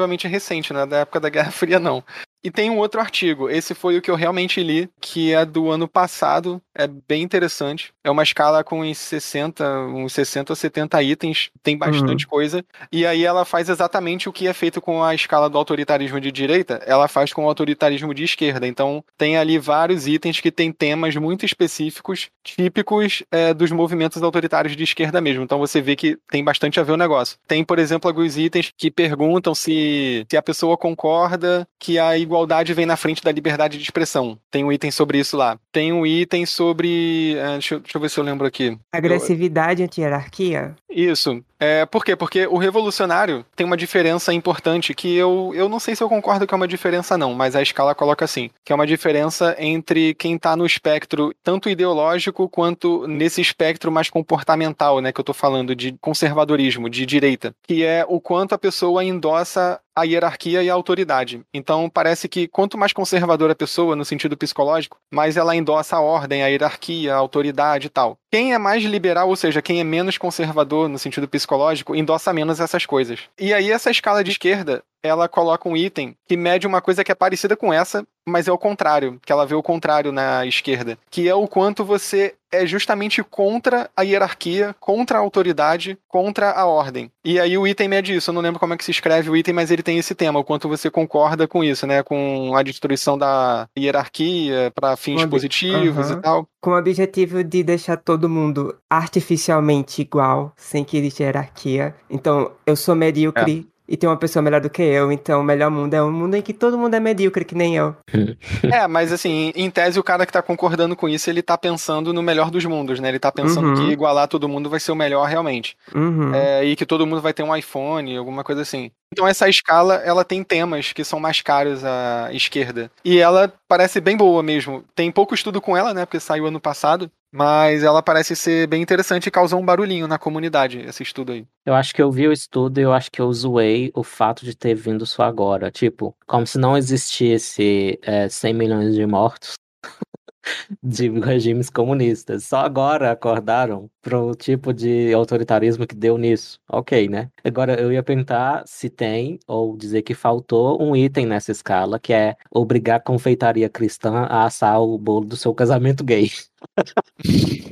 É, é, e aí, assim, um negócio pra deixar claro que eu acho que eu não expliquei direito. Se a gente for pensar, é todo mundo que, que é menos conservador no sentido psicológico tende a ser mais de esquerda. E historicamente, as ideias de esquerda são mais antissistema, no sentido de Uhum. ser anti-hierarquia, pregar uma revolução para colocar um novo governo mais justo no lugar. É, em geral, um espectro que defende pouco as mudanças graduais e as reformas. É o espectro revolucionário por excelência. Então, tem esses itens por isso. Qual é a minha discordância? Eu não acho que. Se a gente for pegar na história os exemplos de extrema esquerda, cara, eu não acho que eles são anti-hierarquia. Eles simplesmente estão insatisfeitos com a hierarquia e com a ordem atual e querem substituir por outra. Isso Uhum. significa que assim que eles chegarem no poder, é, o pessoal que tem essas características, eles vão emular as características dos conservadores, de novo, entendeu? Então, é, a pessoa só é caracterizada pelo baixo conservadorismo quando ela não está no poder. Quando ela está numa posição hierarquicamente favorável, ela começa a ser caracterizada tanto quanto quem ela se opunha pelo conservadorismo comportamental. Por quê? O conservadorismo comportamental ele tem a ver com manter o poder também. Então você passa a ser mais conservador, assim, você quer correr menos risco de ser destronado, você se torna menos aberto, porque, bom, se você tá ali tentando é, manejar o poder, não é muito bom você se abrir para tudo, né? Quem se abre muito acaba alvejado. Então, é mais ou menos isso que eu penso. Eu acho que tem ainda um pouco de trabalho conceitual a ser feito em relação a esse assunto. E empírico, já tem alguma evidência do fenômeno conhecido anedoticamente, sugerido por figuras como o Churchill, que as pessoas começam a ficar mais amenas ao conservadorismo conforme elas envelhecem? Mais o que? Amenas ao conservadorismo? É, elas começam a ficar menos esquerdistas, digamos assim, conforme sim, é, elas um, envelhecem. Sim, é um dado da literatura. A idade está positivamente correlacionada com o conservadorismo. Então, quanto mais velho a gente fica, mais conservador a gente fica. No sentido.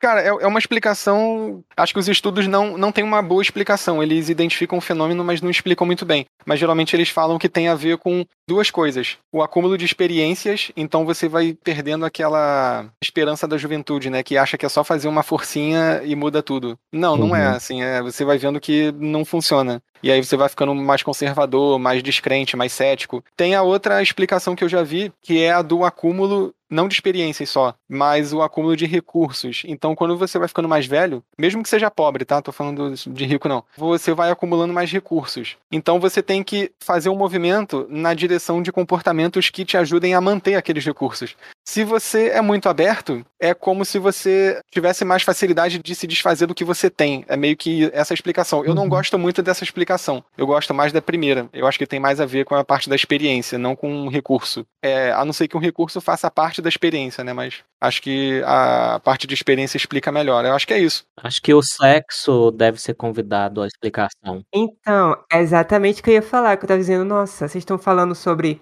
fator demográfico, de idade. Gente, vamos começar a ser polêmico aqui. Vá, Felipe, fale sobre as diferenças sexuais, vá. É, então, isso daí o pessoal sempre me pergunta quando eu falo sobre esse assunto, né? É se tem diferença entre homens e mulheres em relação ao nível de conservadorismo. A boa notícia, ou a má, né? Não sei, é que tem. Em geral, os homens são mais conservadores do que as mulheres. Só que isso muda um pouco quando a gente considera domínios específicos. E aí vocês vão ver que esses domínios específicos e os comportamentos neles têm tudo a ver com a psicologia evolucionista. É, então, por exemplo, quando a gente está falando de opinião sobre divisão de recurso, os homens são mais conservadores do que as mulheres. E isso parece que tem tudo a ver com a psicologia reprodutiva dos homens. Porque o principal critério de atratividade que as mulheres usam para classificar a atratividade de um homem é a quantidade de recurso. Não é exatamente isso não, mas estou falando assim para simplificar. É a quantidade de recurso. Então assim, se esse cara ele defende que haja um sistema que vai pegar os recursos dele e vai dividir igualmente entre outros homens, bom, então isso é meio que um problema, né? Porque ele vai pegar aquilo que faz diferença para ele no mercado da atratividade e vai se desfazer. É como se o cara tivesse falando assim: "Olha, eu sou bonito pra caralho, mas eu aceito que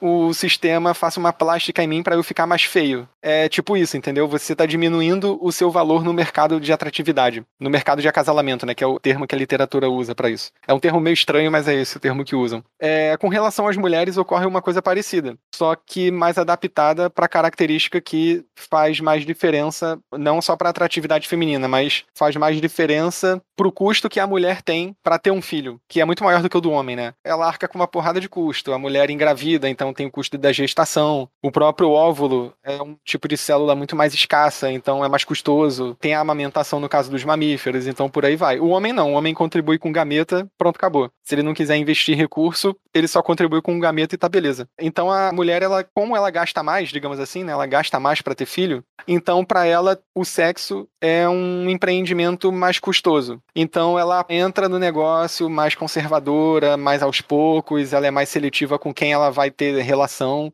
ela é mais seletiva com quem ela vai ter um relacionamento de curto e de longo prazo, não importa. E isso leva as mulheres a serem mais conservadoras, especialmente em assuntos que têm a ver com a sexualidade. E aí eu vou dar um exemplo que é meio engraçado. Eu, eu acho esse assunto engraçado e é bem polêmico é o assunto da prostituição. Em geral, as mulheres tendem a ser mais conservadoras com relação a aceita ou não a existência da prostituição, é favorável ou não. Porque uhum. se a uhum. gente pensar por uma ótica de mercado de atratividade, é, a prostituta ou a profissional do sexo, eu não sei qual é mais o termo politicamente correto, mas enfim, a mulher que Nesse trabalha... Nesse podcast você pode escolher a pior palavra possível. Ah, beleza, a prostituta, que é, que é a palavra que eu conheço, mas não tô falando no sentido pejorativo, ela tá oferecendo sexo barato, é como se ela tivesse fazendo uma pressão no mercado de atratividade para as mulheres que são atraentes diminuírem o valor delas também. Então, para a dinâmica feminina, é muito ruim que tenham mulheres oferecendo sexo barato. Entende? Porque o cara, assim, isso é um, uma situação meio matemática que eu tô criando para explicar a lógica. Se o cara puder escolher, tem uma prostituta ali com nível X de beleza, e ele pode pagar, sei lá, 100 reais pra sair com ela. E aí tem uma mulher que ele conheceu na noite, e ele tem que conquistar ela de diversas formas, pagar jantar, e, sei lá, sair para passear e pagar sorvete, e aí dar um presente, um vestido caro, etc.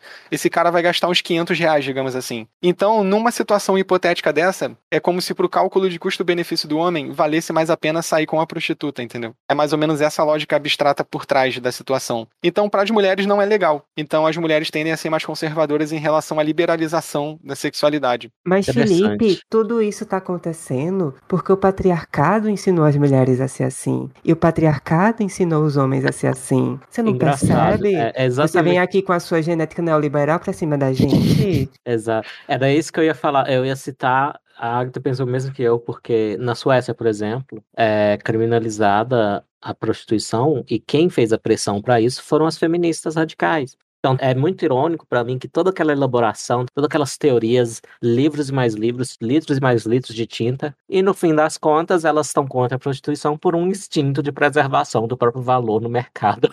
Pois é, curioso, né? É.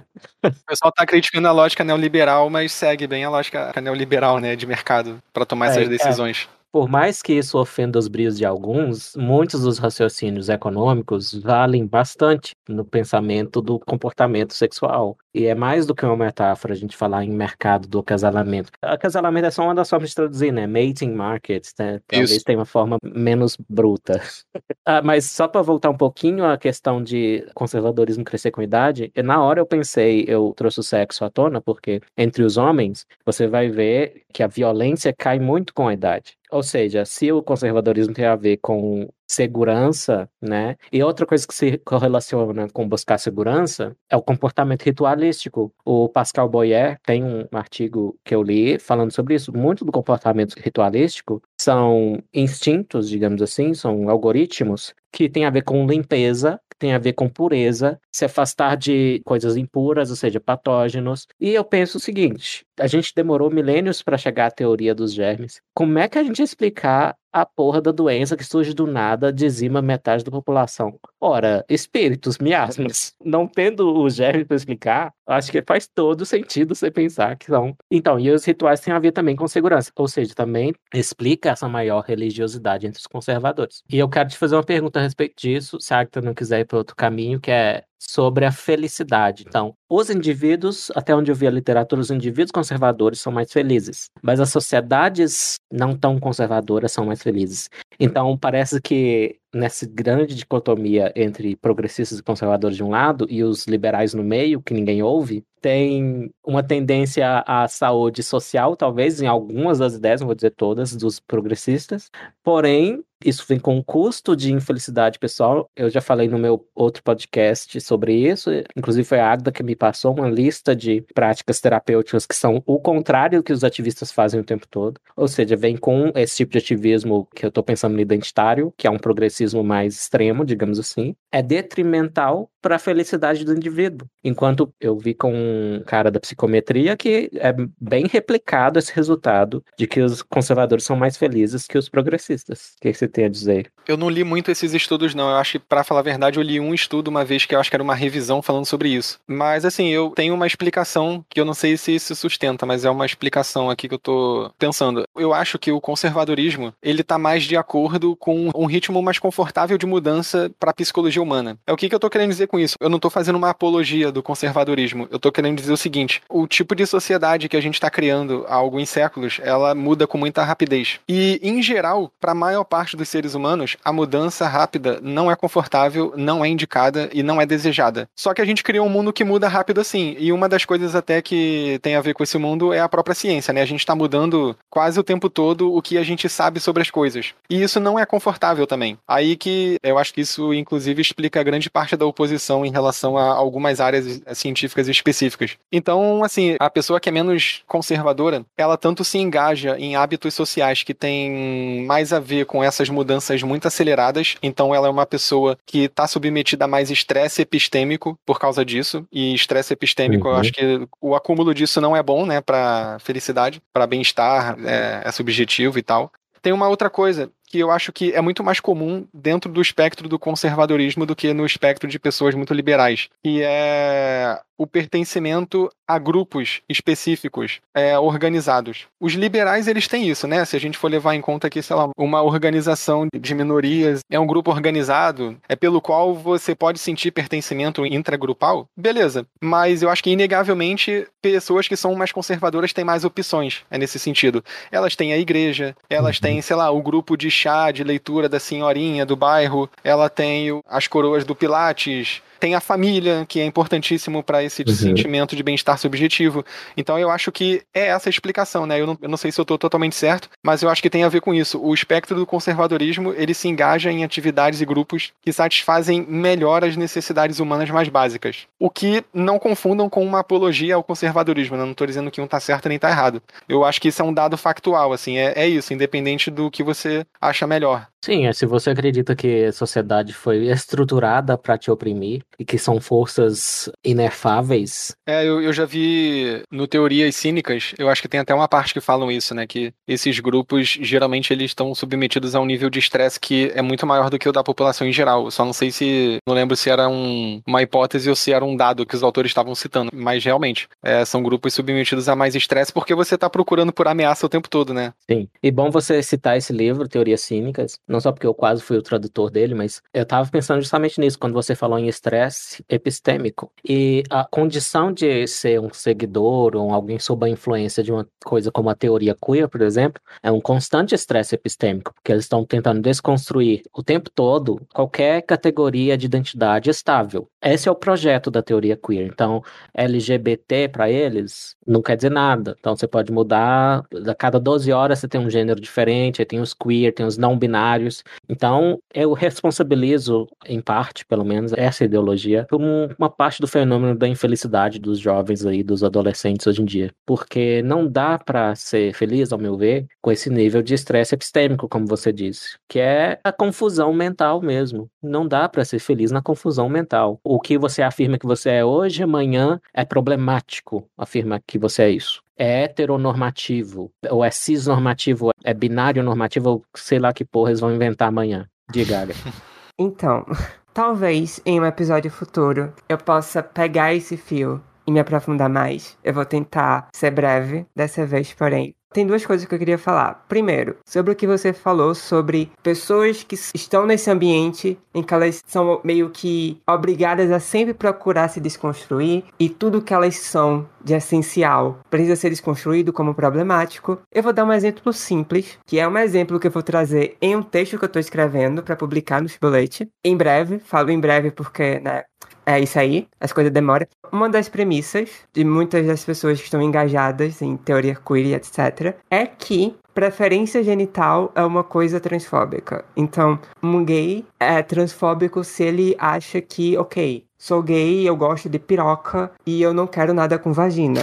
Não, você é transfóbico porque você não está considerando homens trans que possuem vagina. E coisas do gênero. Tem alguns que ficam falando, não, não é transfobia, tudo bem ter preferência genital. Porém, ao mesmo tempo que ficam nisso, continuam querendo que as pessoas desconstruam ao máximo. Querem que lésbicas desconstruam a versão delas a pênis para que elas sejam menos transfóbicas. E aí, uma coisa interessante que eu notei é que uma pessoa no Twitter, e é um exemplo que eu vou trazer no texto, perguntou: Vocês já se sentiram culpados pela sua preferência genital? E ele coloca entre parênteses que ele não está considerando preferência genital como algo transfóbico. Perceba, ele tá dando essa colher de chá. E veio uma mutirão de adolescente dizendo que sim. É, eu só gosto de pênis e eu me sinto culpado por isso. É, eu só gosto de vagina e eu me sinto culpado por isso. Porque é uma premissa da teoria queer que, de base, todas as pessoas são bissexuais, de certa forma. E que a sociedade vai estar tá ensinando elas a só quererem uma coisa ou outra. Entendeu? É um, assim, uma viagem completamente maluca. Mas é justamente o que está sendo ensinado nas entrelinhas para essas pessoas. E aí, deixa eu até encontrar aqui o, o print que eu fiz. Cadê? Enquanto você procura, eu tenho um comentário que é o seguinte: se você quer sentir culpa, meu querido, vai na igreja católica, porque lá pelo menos tem um senso de comunidade. As pessoas se veem Uhum. cara a cara, não é só no Facebook.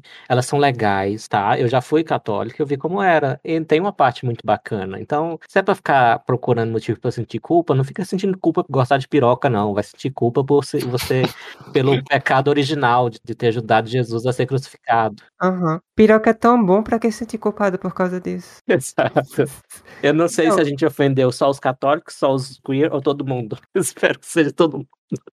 Não, exatamente. E aí chega até pessoas que admitem que, devido a experiências no passado, sentem uma repulsa maior por pênis e ainda assim se sentem culpadas. Então é quase como se a bissexualidade fosse uma condição ideal. Uhum. E aí, como você tem um monte de pessoas, a maioria significativa das pessoas não é bissexual, começam a dizer: não, é verdade, eu só gosto dessa genital e eu sei que isso é meio errado, sei lá o quê. Eu sinto medo de falar isso, as pessoas acharem que eu sou transfóbica. Fico pensando, caramba, que terrorismo psicológico essas pessoas estão sofrendo e de uma coisa que não é defendida por transexuais. Transexuais que têm um juízo não vão defender que uma lésbica é transfóbica porque ela não quer botar a boca num pau. Isso, isso, e, assim, você tá associando, colocando na conta de pessoas transexuais, um surto completo dessa elite acadêmica desconstruída que não faz o menor sentido. É, uma coisa que eu não podia deixar de trazer é o seguinte: eu falei também agora sobre a questão da culpa. Porque se você é uma pessoa que tá engajada ali nesse tipo de ativismo, e você é branco, e você é hétero, e você é homem, só é jogado culpa na sua costa. Só culpa, Uhum. culpa, culpa. Você tem culpa por ser branco, você tem culpa por ser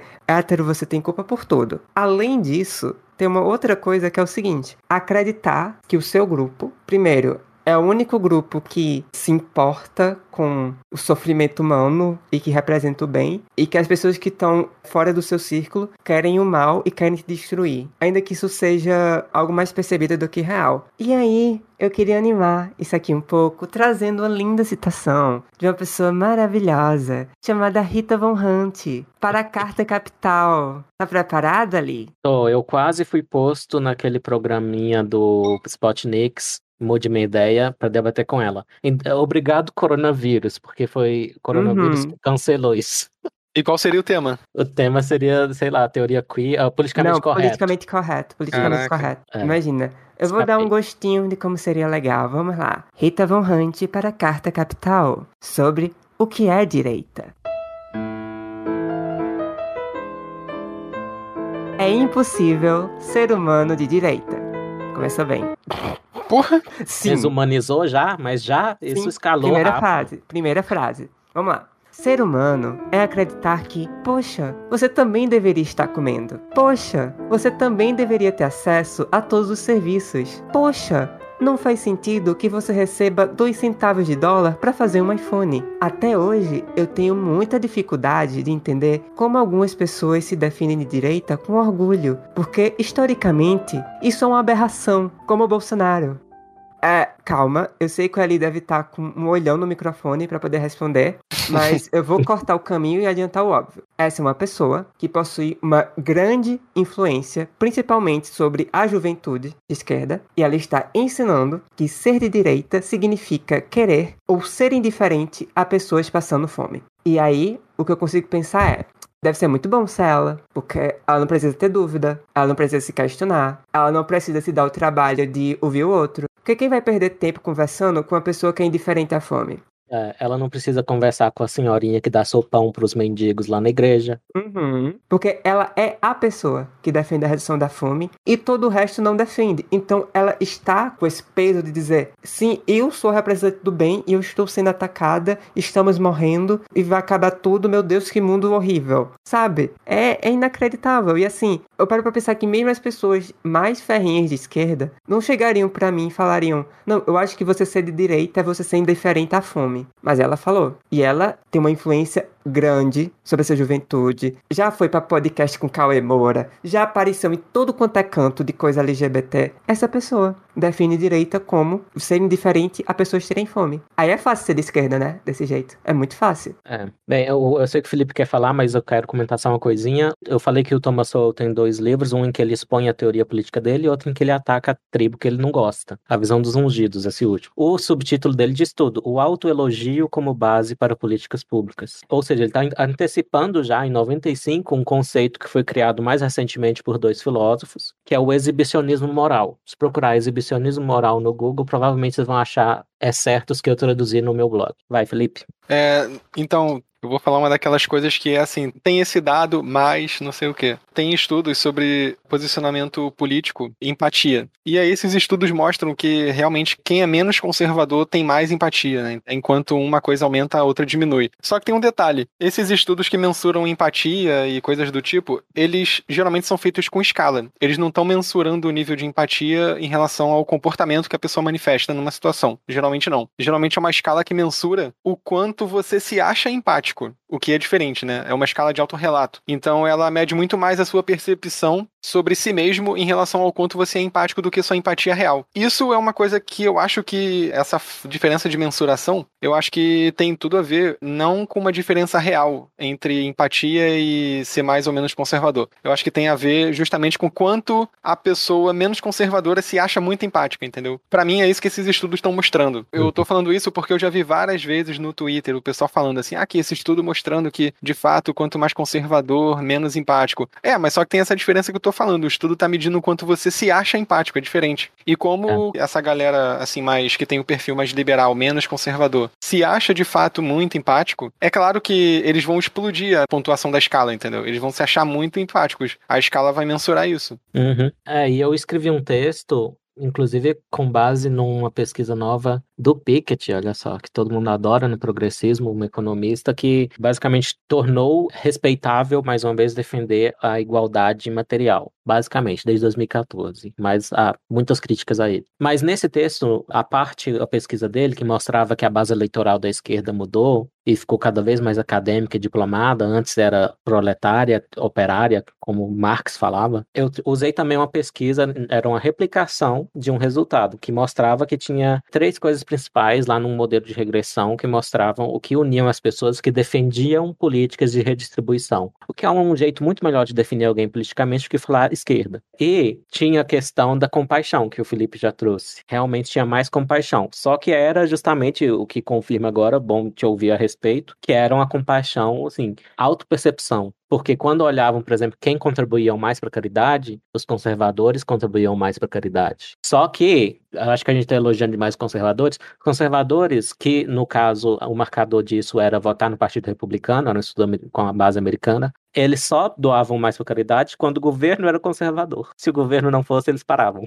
e outro fator importante, além da compaixão, que previa se você defendia a redistribuição de renda, era a inveja. E não era qualquer tipo de inveja. Nesse estudo específico, eles colocaram dicotomia dentro da inveja: inveja benevolente e inveja maliciosa. E era a inveja maliciosa, que tinha um poder de prever se você defende essas políticas. Qual a diferença? A inveja benevolente, você olha aquela pessoa que tá melhor que você e pensa, hum, que legal, gostaria de ser igual. Nossa, que pena que não sou eu. A inveja maliciosa não, você quer derrubar a pessoa para ela cair e aí sim, ela tá na lama com você, vocês são iguais. Finalmente a igualdade foi adquirida.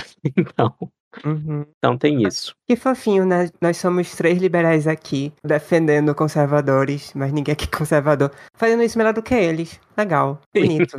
é porque eles não são muito intelectualizados, o próprio Scruton disse isso. Uhum. É porque a gente não falou muito de negacionismo também. O é. negacionismo tem mais polêmica sobre conservadores. Uhum. É, é, porque, na verdade, somos direita infiltrada, extrema-direita, islamofóbica, neocon. Eu gosto de alt-right. Uhum. Ô, Felipe, qual foi a coisa mais bizarra que você já foi chamado? Xingado politicamente? Politicamente? Ah, de fascista nazista mesmo. Eu já fui chamado disso simplesmente é pelo mesmo motivo que aquela acadêmica escreveu o artigo na Scientific American dos Estados Unidos, chamando Edward Wilson, é, eu esqueci o nome do meio dele. O fundador da sociobiologia, né, que ele foi chamado de racista, fascista, porque falou de curva normal e falou que genética tem algum papel na explicação do comportamento. Eu já fui Uhum. chamado disso também só por isso, de eugenista também. E assim, eu não tô falando de treta de faculdade, não. Tô falando de treta de divulgação científica também. Eu já fui Uhum. chamado de eugenista porque escrevi um texto falando de inteligência e falando o óbvio que todo mundo que estuda esse assunto sabe, que é que grande parte da diferença de inteligência entre as pessoas é explicada por diferenças genéticas entre elas. Só falei isso. A galera veio em peso falando que eu sou racista, é, que eu sou eugenista, que isso é quase ser nazista e que podem usar o meu estudo pra defender o nazismo. Cara, eu fiquei assim, estupidificado assim com, com essa reação idiota. É, porque, cara, é, é o óbvio, sabe? Uma coisa é você falar um assunto polêmico, que tem pouca concordância, etc. Eu entendo quando isso dá treta. A outra coisa é você falar uma coisa que é ponto pacífico de uma área e a reação ser essa. Eu não entendo isso. O eugenista é o feijão com arroz do Ali. Ele almoça, janta, toma café da manhã, faz um lanchinho à tarde com o xingamento do eugenista, desde É, que eu- eu conheci ele. Eu já fui alvo de cancelamento ou de tretas de gente com PhD e tudo, gringos inclusive, me chamando. E aí eu disse uma coisa que deu uma pausa na pessoa e ela claramente não sabia como me responder, que foi o seguinte: tá, já que só defender que a inteligência é mensurável, em primeiro lugar, antes de eu falar do meu ponto completo, é muito óbvio que a inteligência é mensurável para qualquer pessoa com o mínimo de senso comum ou bom senso, que basta observar ou lembrar dos seus coleguinhas na escola, que você vai saber dizer sim quem era mais inteligente, quem era menos inteligente. O fato dessa mensuração não ser exata não quer dizer que não é uma mensuração, ou que ela não tem alguma acurácia, para usar o termo que o Felipe adora. Enfim, então tem isso. Mas o que eu disse para a pessoa foi: o que parece estar entre as suas premissas, para você se irritar tanto em, em se falar em mensurar a inteligência, é que você acha que a medida da inteligência será a medida do valor da vida da pessoa. Ou seja, quem concorda com o eugenista que é você, não eu. Porque eu não defendo que o valor do ser humano ou da vida humana pode ser medido com uma coisa só e que essa coisa seria inteligência. Eu não acho isso, eu não Uhum. acredito nisso. Tanto que eu falei no Twitter recentemente, tive um documentário da BBC e a documentarista, ela tem um filho com síndrome de Down e ela está investigando por que que na Islândia quase não tem mais síndrome de Down. E ela propõe um argumento lá de, pelo menos que é estranho que uma sociedade tenha uma opinião tão única assim, de que todo mundo decide abortar e ninguém decide ter a criança Down. E assim, parafraseando o argumento dela, é o seguinte: uma sociedade em que há pessoas com Down e todo mundo entende que Down tem dificuldades de aprendizado, que são intrínsecas a eles, são biológicas, porque afinal de contas a síndrome é causada por três cromossomos 21, em vez de dois só, que é o comum. Uma sociedade que tem essa diversidade cognitiva é uma sociedade em que esse preconceito de que a inteligência é a medida do valor das pessoas, ele é pelo menos mais combatido ou menos forte. Então, a sociedade em que a gente sabe ver valor nas pessoas com deficiência mental é melhor, é mais tolerante, ou pelo menos na aparência é mais tolerante. É, no mínimo, ela tem uma diversidade de ideias maior do que uma sociedade em que todo mundo concorda que abortar Down é melhor. E eu acho esse argumento muito bom, apesar de eu ser pró-escolha, de eu achar que é permissível o aborto. Então, bem, foi essa a resposta que eu dei numa dessas pessoas e ela, pelo menos, ela, o ritmo lá frenético de me xingar de eugenista deu uma pausa. Eu acho que ela deu uma pensadinha por pouco tempo, tá? O padrão voltou a ser irracional. o Felipe tem razão, era uma disputa política e ela voltou ao default. Mas pelo menos eu acho que eu consegui dar um argumento que deu uma pausa na pessoa, que é Tá, então você está concordando com os eugenistas que o QI mede o valor da pessoa, né? É isso que você está dizendo, já que você tem tanto medo de medir a inteligência. Eu não tenho medo de medir coisa nenhuma, porque eu acho que nenhuma coisa única vai ser o valor da pessoa inteira. É isso. Uma coisa muito curiosa que eu acho sobre esse argumento do você não pode falar isso porque alguém pode fazer mau uso dessa informação é que nas entrelinhas você tá assumindo e aceitando que essa informação é verdadeira. Porque como é que alguém pode fazer mau uso de uma coisa que é mentira? Ou você acredita que o QI não é um instrumento de medição de inteligência válido, ou pelo menos que nenhuma parte dele possui uma base biológica, ou você alega que essa informação pode ser usada para fins eugenistas. Porque se não é verdade que a genética é no QI, então qual é a sua preocupação de verdade? É a mesma coisa com esse povo maluco do gene gay. Aí chega lá, a autora feminista, Radfem, como sempre. Primeiro ela diz: não existe base biológica para uma pessoa ser exclusivamente gay ou exclusivamente hétero. Aí depois diz: parem de procurar o gene gay, porque isso pode ser usado para fins eugenistas. Ô oh, porra, se você tá dizendo que não existe um gene gay, como é que um gene gay vai ser usado para fins eugenistas? Oh, caramba! Não só o seu argumento para reprimir a informação não faz sentido, não fica em pé, como ele contradiz as suas premissas iniciais. E é inacreditável que esse tipo de discurso seja o padrão de pessoas diplomadas. Caramba, esse diploma significa o quê? Se os seus argumentos são assim, devolve o diploma. Devolve o diploma. Então, Agatha, esse exemplo daí que você deu é muito parecido, inclusive, com o que a gente vê na área que eu estudo mais de perto, como projeto de pesquisa de doutorado, que é diferenças entre homens e mulheres. Muitas feministas e outros grupos que são bastante contra essa visão de que homens e mulheres são diferentes, eles uma hora afirmam que na verdade não existem diferenças entre homens e mulheres, só que quase sempre, em seguida, eles também afirmam que todas as diferenças entre homens e mulheres são causadas por fatores culturais, assim, tipo a opressão ou discriminação mesmo de gênero. Só que aí, assim, isso é claramente uma contradição também, né? Ou a diferença não existe, ou ela existe, mas é causada por alguma coisa específica. Só que aí, no caso, você não pode dizer as duas coisas ao mesmo tempo, né? Mas é o que eles dizem. Mas claro, o que essa pessoa realmente está dizendo é que lá no fundo ela sabe que é verdade. Ela sabe que o que a gente está dizendo é verdade, mas ela precisa ao máximo fingir que não é e não permitir que essa informação seja compartilhada porque ela tem esses medos existenciais do mau uso. Escuta uma coisa: se você é contra a eugenia, se engaje em argumentos que sejam contra a eugenia. Faça barulho, faça o que quiser, mas quando você cria um filtro ideológico do que pode ou não sair de um artigo científico e chegar no público geral, você não está ajudando. Você não está ajudando, você está tornando as pessoas ignorantes. E você não está defendendo ciência porcaria nenhuma. Fiquei puta.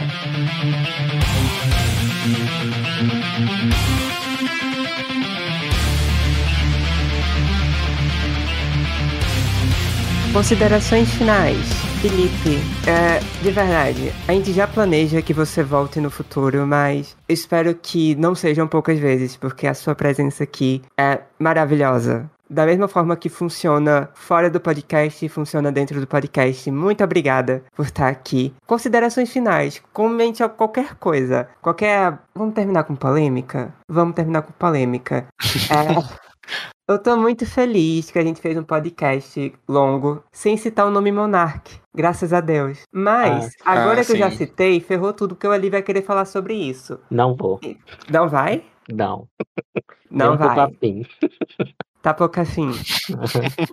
Ô, Felipe, Felipe, Considerações Diga. finais. No sentido de que tem alguma coisa que você queria comentar mais? Então, primeiro eu queria só dar mais um relato breve. Eu estou participando de um grupo de estudos sobre psicologia evolucionista. Uns alunos de graduação organizaram numa, numa universidade em outro estado, não é do Rio. E aí eles me chamaram para dar algumas aulas nesse grupo de estudos. E aí eu já ouvi falar que os professores dessa universidade estão acusando o grupo de estudos de estar tá falando sobre eugenia. Então, assim, para vocês verem o quanto que esse assunto é corrosivo, inclusive para alunos de graduação. Eles já começam a graduação levando famas indevidas por causa da associação deles, do interesse deles por alguns assuntos. Ah, eu acho isso bizarro. E isso é um pouco do que eu passei na graduação também. Eu fui xingado de muita coisa desse tipo por causa dos meus interesses de assunto, assim. Uhum. É, a outra coisa que eu ia comentar era uma coisa que eu deveria ter falado no início do podcast, que é mais para o pessoal pensar mesmo sobre essa classificação de direita e esquerda. É, por exemplo, hoje na Rússia, não é mais esse o nome do partido hoje, eu esqueci qual é o nome atual, mas tem um partido lá que ele pelo menos foi criado pelo Alexander Dugin, que é tipo o Olavo de Carvalho russo, que o nome do partido se chamava Partido Nacional Bolchevique. E aí você pensa assim, bom, tradicionalmente a gente classifica como direita ideologias e partidos também que são nacionalistas. Só que, então esse partido seria de direita, né, porque ele tem nacionalista no nome. Só que esse partido também tem bolchevique no nome, que era o nome do Partido Revolucionário Russo, que fez a Revolução Russa. E que não é extrema direita, é extrema esquerda. Então assim,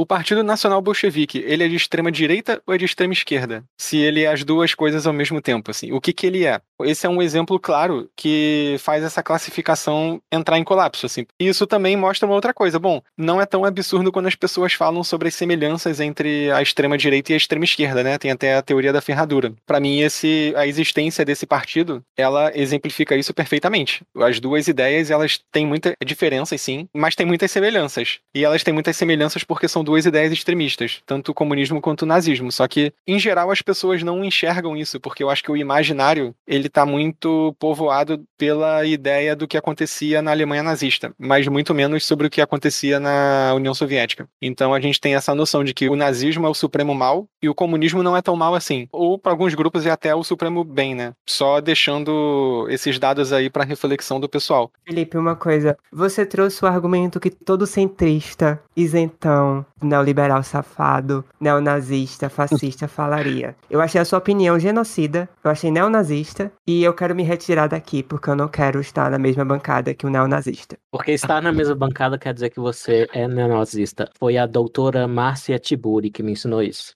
Muito que bem. É, vejo muito esse argumento. É, vão ter que passar água sanitária na mesa do Flow. Oi!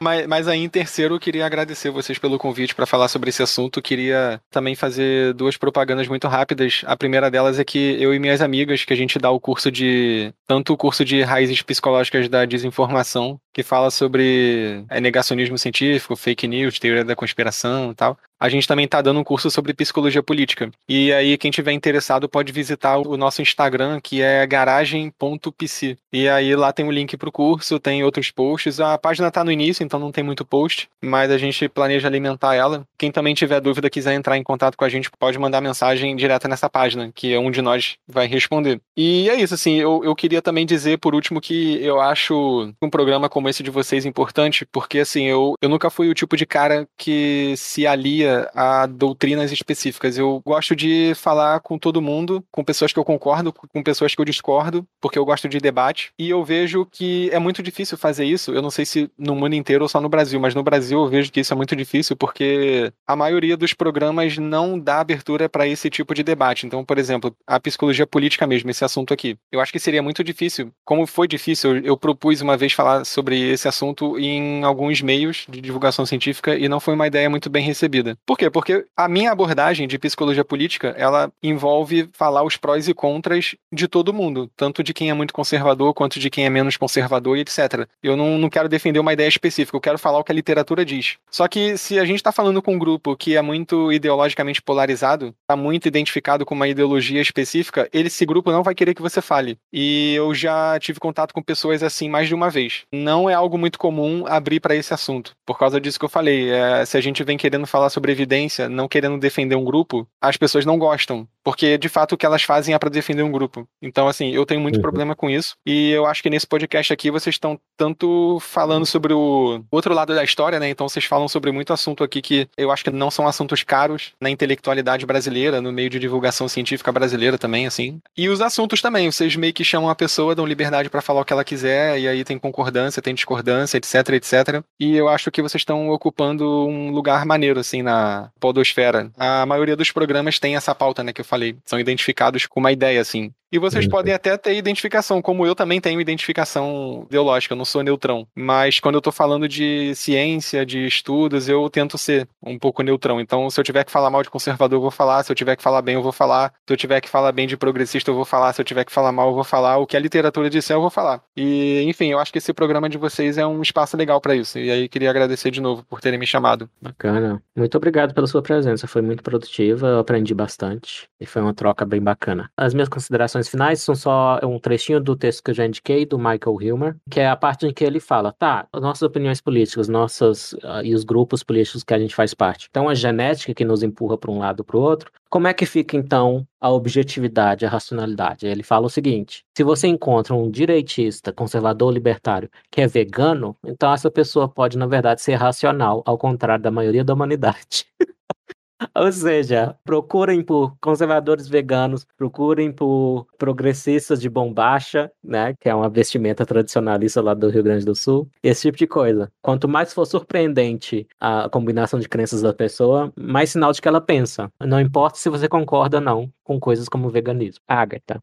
A minha consideração final é que, se você tem muita dificuldade de entender como alguém pode se definir de direita com orgulho, talvez o problema não esteja com a direita e esteja com você. Parabéns, você é burra. Tchau.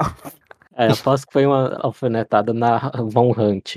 Porque veja só, como no Brasil direita é associada a conservadorismo, eu tenho uma rejeição natural com esse termo. Embora eu reconheça que, se você quiser me xingar de direita, eu vou ficar foda-se, porque se você está considerando liberal direita, então para mim não é xingamento. Beleza. O que eu tô querendo dizer é que eu não entendo física nuclear, mas o problema disso tá comigo, não tá com os átomos e não tá com quem entende física nuclear. Então é incrível quando eu vejo pessoas dizendo eu tenho muita dificuldade de entender como você pode se dizer isso com orgulho. Mas você já tentou entender o que essa pessoa realmente pensa? Ou você só criou um surto na sua cabeça? Tipo, nossa, eu não consigo entender uma pessoa que diz com orgulho que tudo bem as pessoas passarem fome. Eu também não entendo. Mas aí você criou um surto na sua cabeça e quer botar o peso pra minha costa? Ah, querida, pelo amor de Deus, né? Felipe já divulgou os mini cursos dele. Na Uhum. descrição do podcast aqui a gente vai colocar os links de várias coisas que a gente comentou aqui, inclusive a resenha do livro que o Felipe escreveu. Vou Uhum. colocar também links para os mini cursos. Beleza? Vai ter desconto? É isso? É isso, Felipe? Vai ter desconto? E o de psicologia da atratividade, é, eu Hum. coloquei um desconto lá pra quem entrar no link. No link Uhum. específico que tá na resenha, né? Aquele link ali é o do desconto. Uhum. O link do curso de psicologia política, eu não coloquei desconto, porque ali já é o curso que eu tô dando com outras duas pessoas. Então, se a gente. o- Uhum. O, curso já não é caro. Se a gente der desconto, vai ser uma divisão quase nula pra cada um do valor, entendeu? Uhum. Aí a Uhum. gente não coloca. Uhum. O Felipe tá com esse mini curso sobre psicologia da atratividade. E assim, é, agora, dia 14 de fevereiro, é o dia dos namorados dos Estados Unidos, mas o do Brasil é no dia 12 de junho. E aí, eu queria, talvez a gente faça antes, mas eu queria que em 12 de junho a gente trouxesse você pra falar sobre esse assunto. Ah, Pode ser? bacana. Eu acho que seria um ótimo jeito de ter um, algo especial de Dia dos Namorados. Pode ser? Pode, pode tá ótimo. Gostei da Uhum. ideia. é bom que vai ser aquele tipo de episódio que ele vai poder trazer todo o arcabouço teórico dele e eu vou estar podendo finalmente falar putaria nas entrelinhas. Que é, É, o que eu mais gosto de fazer nesse. Eu, eu É. gosto de fazer isso nesse podcast. É isso, né? Você tá com abstinência de putaria desde o Caquinho Big Dog. Ô, saudades, cachorrão. Uhum. tá bom, gente. Obrigado, Felipe. Até a próxima. Valeu. Valeu, pessoal. Tchau, Tchau, tchau. tchau. Tchau, tchau. Olha, cuidado pra não botar a mão no nariz quando sair de casa ser confundido com a saudação nazista, tá? Beijo. Só isso. Ah, Valeu, tchau. Tchau. Eu tô avisando o Felipe que é a única pessoa aqui que tem algo a perder. Que se ele falar coisas informalmente, achando que acabou a, a gravação, você, safada, vai enfiar lá no, no episódio. Só isso que eu tô avisando ele. É, mas eu não farei isso com o Felipe, não. Imagina. Ah, mas, mas eu acho que eu não falei nada muito cancelável nesse falou programa, não, né? Falou não. Falou não. não. Acho que eu não Se falei nada do que eu já não falo publicamente. Uhum. Que o, o sadismo interpretativo vai continuar o que ele é. Né? Então, quem já, quem já acha chifre em cabeça de cavalo vai continuar. Sim, sim. achando. Uhum. Ai, ok. Eu acho que o Felipe é parecido com a Agatha e eu, que tem um cadinho de sotaque da região, mas é atenuado. É, eu não sou um carioca muito carregado no sotaque, não. É, todo mundo fala isso. Tem gente que. é, eu- aí, aí eu acho um pouco de exagero, mas tem, mas tem gente que diz que eu não pareço que tenho um sotaque de carioca. Eu acho exagero, mas, mas realmente não é muito exaltado, não. Não é sotaque de surfista, não. É, então, é, é a gente daí, né, que diz que você não tem sotaque de carioca. Igual a gente lá de Caruaru que fala pra Agatha que ela não tem sotaque de, de pernambucana quando tem. Ah, tem sim. Ai, meu Deus. Homofobia islâmica. Quando, eu- quando eu ouço a Agatha falando, eu já imagino uma cabeça chata com aquele chapéuzinho em cima. Aquele chapéu de couro, né, do Nordeste. É aqueles. E olha, olha, olha o sudestino preconceituoso, né? Que aposto que Aham. você ia do Ceará, não tem nada a ver com Pernambuco. Ai, ai, ok. Da mesma ok. coisa, Agatha. Uhum. Não acho que quem ganhar ou quem perder, nem quem ganhar nem, per- nem perder, vai ganhar ou perder. Vai todo mundo perder.